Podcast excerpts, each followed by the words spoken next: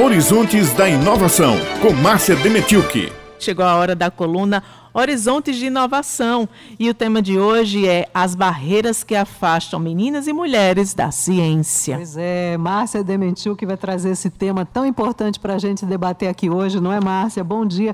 A gente sabe que uh, é difícil para a mulher ter que criar filhos, trabalhar em casa e trabalhar também na pesquisa e na ciência, que ainda é um nicho muito machista. Né? Os homens têm aquele grupinho deles na ciência, é difícil para as mulheres também adentrarem nesse sistema, mas a gente sabe disso. Existe pesquisa já comprovando, Márcia? Bom dia. Oi, bom dia, bom dia, ouvintes da Rádio Tabajara. Pois, finalmente, e felizmente, agora uma pesquisa está comprovando o que nós já sentimos na pele.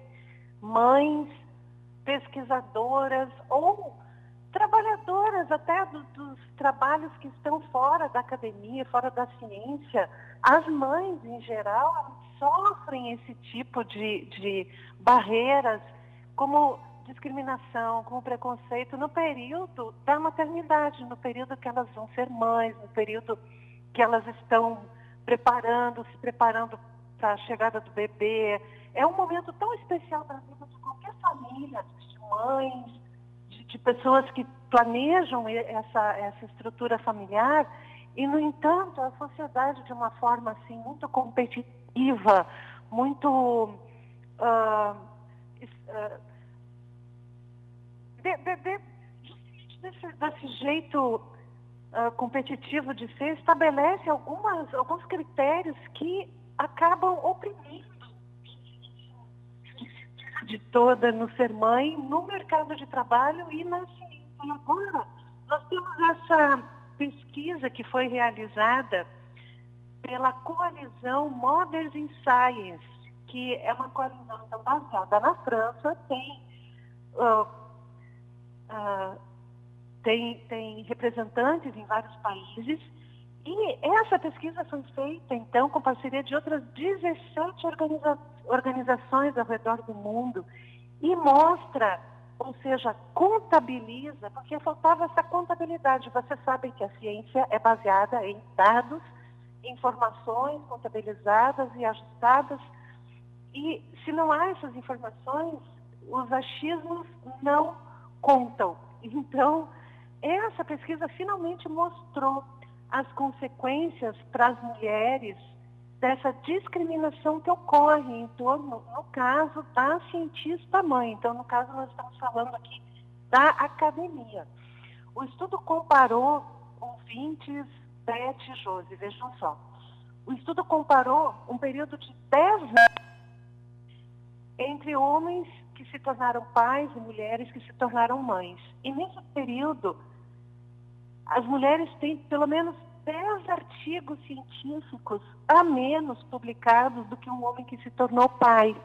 E nós já dissemos aqui várias vezes, a publicação de artigos científicos é uma das métricas do sucesso do cientista. A publicação de artigos, a citação por outros cientistas a respeito daquele artigo. Então, outro cientista cita o estudo que, que o seu parceiro fez. Então, a ciência trabalha nesse, por esse viés. E como é que uma mãe, então, que tem pelo menos 10 artigos a menos publicados que um pai, vai conseguir competir nesse sistema, né? É, é isso que a pesquisa vai questionando. Terço das mães, pelo menos, trabalham uh, e deixaram os seus empregos, um terço das mães que trabalham nesse, nessas áreas de ciência, tecnologia, engenharia, matemática e medicina deixaram seus empregos depois que se tornaram mães. Então, empregos de turno integral, elas não conseguiram suportar essa carga de trabalho entre o trabalho e a maternidade. Uma entre três mulheres dizem que a sua competência foi questionada por seus empregadores e colegas desde que se tornou mãe.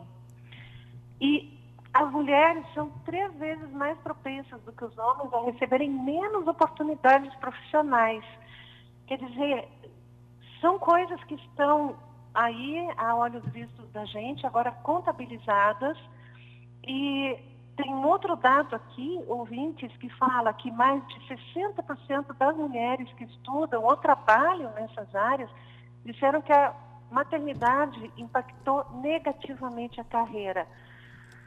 Márcia, para a gente concluir, né, o que a gente está depreendendo de, das informações que você está trazendo para a gente é que a maternidade afeta muito. O, o, a maternidade não é, na verdade, como muita gente quer passar, um problema individualizado de cada pesquisadora. É, na verdade, um problema estrutural, uma questão de gênero, onde a mulher é discriminada, sofre preconceito, não recebe a verba de pesquisa é, tão igual, igual de forma igualitária como os homens recebem, não é? Justamente, Beth, justamente o que acontece é que as políticas das agências de fomento, elas não trazem essa barreira, esse assunto, esse problema para diminuir, para minimizar essa situação. Então, a proposta dessa, dessa pesquisa é justamente inserir esse, esse problema no, nas políticas, quando são formuladas as políticas de destino de bolsas de pesquisa, de financiamentos, de extensão à, à pesquisa, reposição nos laboratórios, para a pesquisa se manter, porque a pesquisa muitas vezes para, ou, lógico que a pesquisa para, né?